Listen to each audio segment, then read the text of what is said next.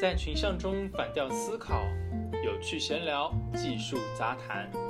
本节目由唱唱反调出品，欢迎在各大平台搜索并关注我们。每一期都会抽奖送出粉丝福利，别忘记参与活动哟。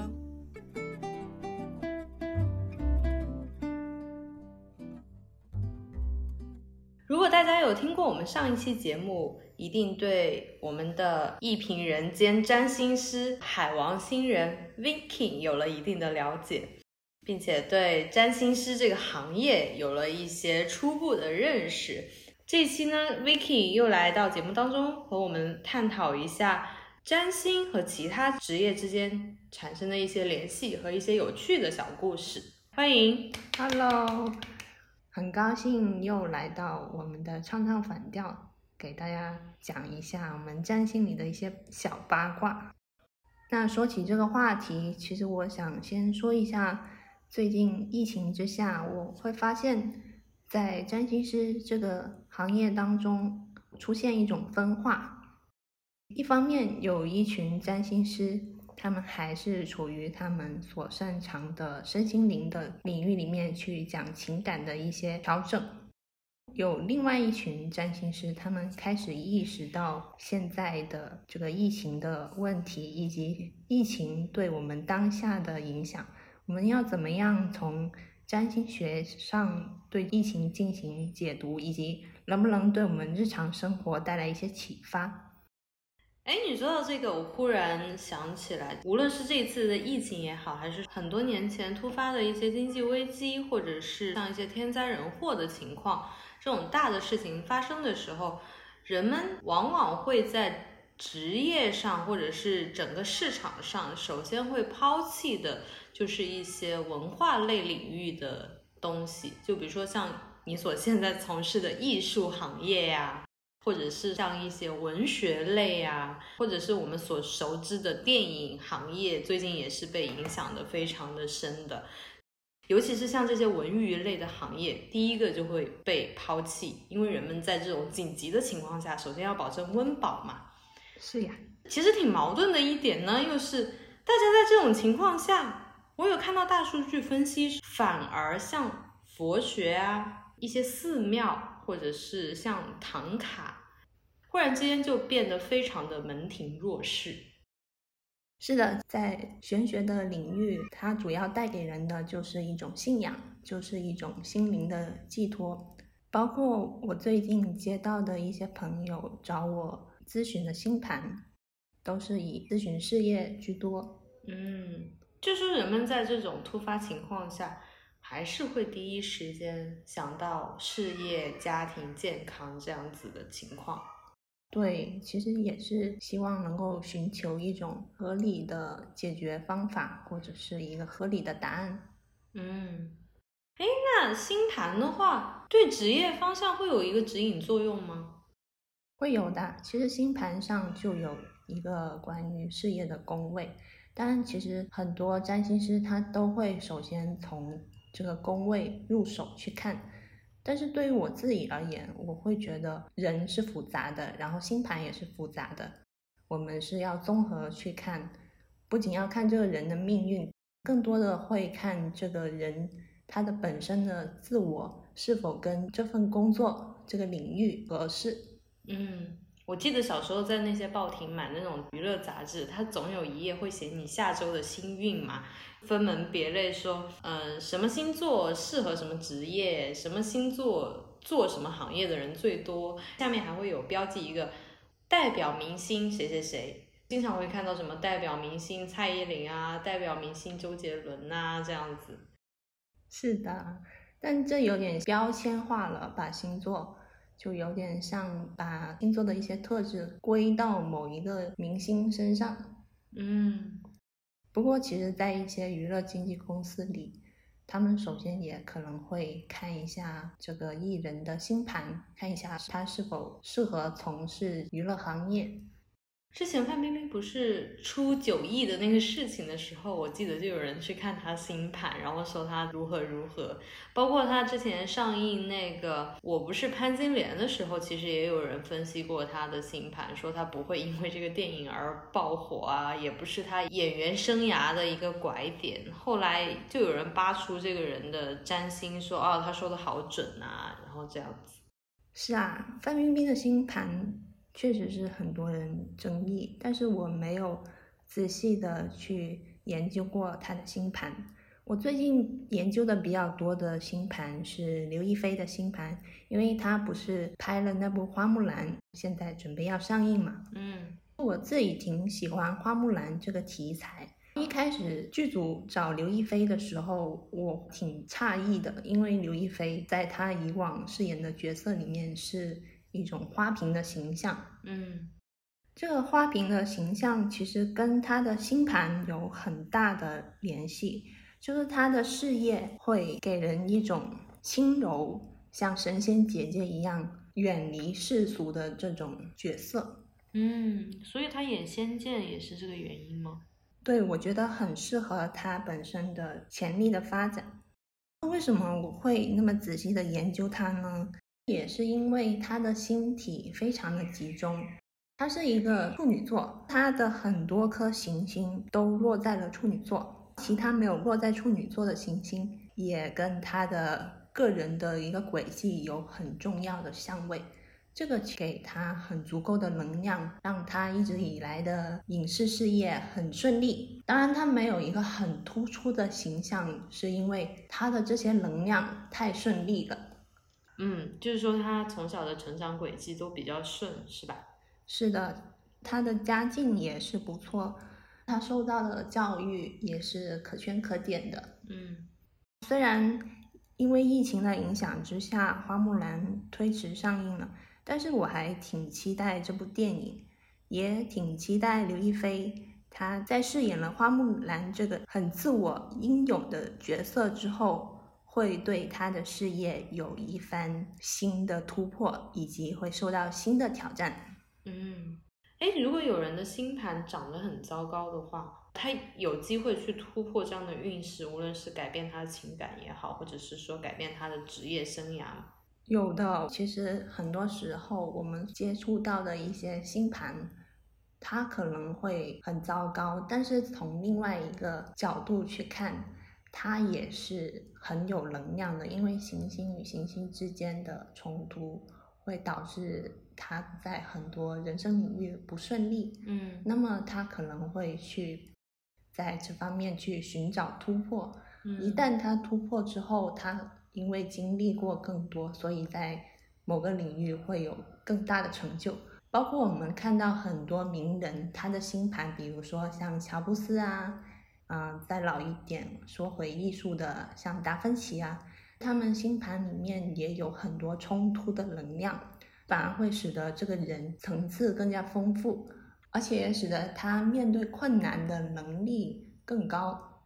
嗯，说到这里，我就忽然想分享自己的故事了，因为我有给你说过，我小时候一直成长到大学期间，就是家境都还过得去，但是因为家里面发生的一些情况。我经历过一段非常痛苦的时间，但是我现在又觉得，嗯，有这一段经历反而让我的层次更丰富了很多。对，其实之前也有帮你看过你的星盘，那个时候确实运气在其他领域，当然在这里我不方便透露太多，因为这个也涉及到个人隐私的问题。哎，为什么呢？我以为你会大讲特讲所谓的。我的什么星落在哪里？什么星落在哪里？因为好像大家都很爱探讨这个问题，并且有一些人，我经常会看见他把自己的星盘发到微博上或者发到论坛上，求大家帮他解一下。是的，但其实不太建议这样做。第一个是因为你的隐私会被其他人解读，第二个是因为你的星盘上的能量会被其他人解读之后分散。嗯，而且当你的星盘上呢有一些问题被其他人说出来之后，可能你并不会去注意，或者是你会过度的注意，就是你没有在一个积极引导之下得知了这个信息的话，有可能会使得你在某个领域的困难当中越陷越深。嗯，哎，我忽然想起来，不是有人算命说，哦，你会成为百万富翁，然后那个人就干脆不努力了，然后他最后就没有成为百万富翁。对，我就特别不希望这种事情发生。嗯，那我们说回求职的问题呀、无论是艺人会看星盘以外，其实我面试好几家公司，HR 都会问我是什么星座，哎，对啊，我也听说过我的朋友，他面试的时候，对方因为他的星座是他们公司的雷区星座，然后就把他否掉了。真的啊？对，其实这个也跟每个公司的文化相关吧。有些公司呈现出来的形象，以及部门呈现出来的氛围，甚至是说你的领导人行事方式，其实这些都可以用星座去解释的。那么 HR 可能是根据了这样的概率之后，再去参考求职者。嗯，我之前在网上看过一个数据，说鹅厂全国啊，就包括它分公司在内，金牛跟天蝎的人最多，猪场是天秤和射手座的人最多。嗯，其实每个大公司它的文化所呈现出来的气质也是可以被归类到星座当中的，所以有这样的统计也合情合理啦。嗯，如果你接到两个 offer，这个时候找占星是可取的吗？要看你对于这两份 offer 有什么样的想法。如果你很难抉择的话，也可以在占星当中找到答案呢。因为什么样的职业在你的星图上其实会有显现。一般人他们会更多的根据这个职业的薪酬啊、工作环境啊，以及未来的发展前景去考虑。可能要等他们干了一段时间之后，才会去想这份工作是否合适我，这份工作未来的前景还有吗？这个时候他们才会来找占星师。对啊，其实我身边很多朋友在一个岗位工作了一段时间之后，就会发现他同部门的人其实是跟他的星座相吻合的，他们才能比较容易的相处。嗯，当然你也不可能说你面试的时候就去问人家是什么星座啊，就很诡异这件事情。对呀、这种情况下面临 offer 的时候，要不要问占星？很多人可能在问的时候就已经有答案了。是的，而且他们更多的希望能够从占星师这里听到他们所想听的答案。对，就是啊，我要不要去这家公司？他问的时候，其实已经知道自己要不要去了。当占星师说你要去，那他就嗯，跟我想的一样，或者是说 你不要去，然后他就问问占星师为什么呀？我就等待别人反驳他，然后他再反驳回去。是，嗯，这个回到我们上一讲讲的，人们只想听到他所想听的。嗯，不过有的人一遇到问题就会想到占星。我建议的是，他是经过自己的思考之后，确实没有办法得出答案了，再去找占星，这样目的性会强一点。因为占星这个行业实在是鱼龙混杂，包括我们上一期有谈到如何分辨好的占星师。现在太多人做占星了，这个职业的门槛很低。我听过我的朋友去找占星师咨询星盘，然后那个占星师竟然很简单又很粗暴的说，他今天已经帮人看过十多个盘，很累了。我当时很诧异，看盘是需要能量的。你说的这个能量是指的他需要消耗脑力，当然还有体力，还有嘴上功夫。对他要运用到他的知识以及他的一个积极的动力去推动你往积极的方向去走。嗯，所以一天看十多个盘呢，几乎是不可能的，而且一个盘至少会花四十到六十分钟的时间。那么它的收费一般都是两百到三百左右。这样子下来的话，这个占星师他是在用一种模式去套客户的星盘。嗯，哎，那不是找 AI 看盘就可以了对呀？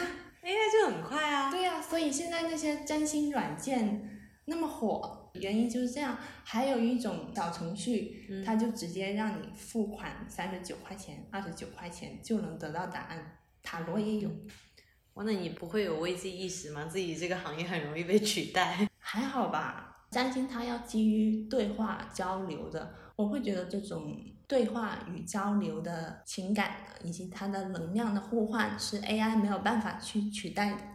嗯无论是情感上的问题，还是事业上的抉择，我做占星最大的原因就是帮助所有的咨询者去认识你自己。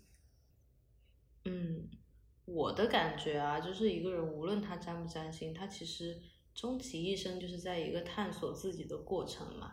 他通过实践，事业也好，感情也好，家庭也好，就是在了解自己本身的需求是什么，自己的本质是什么，自己的性格究竟是怎么样的。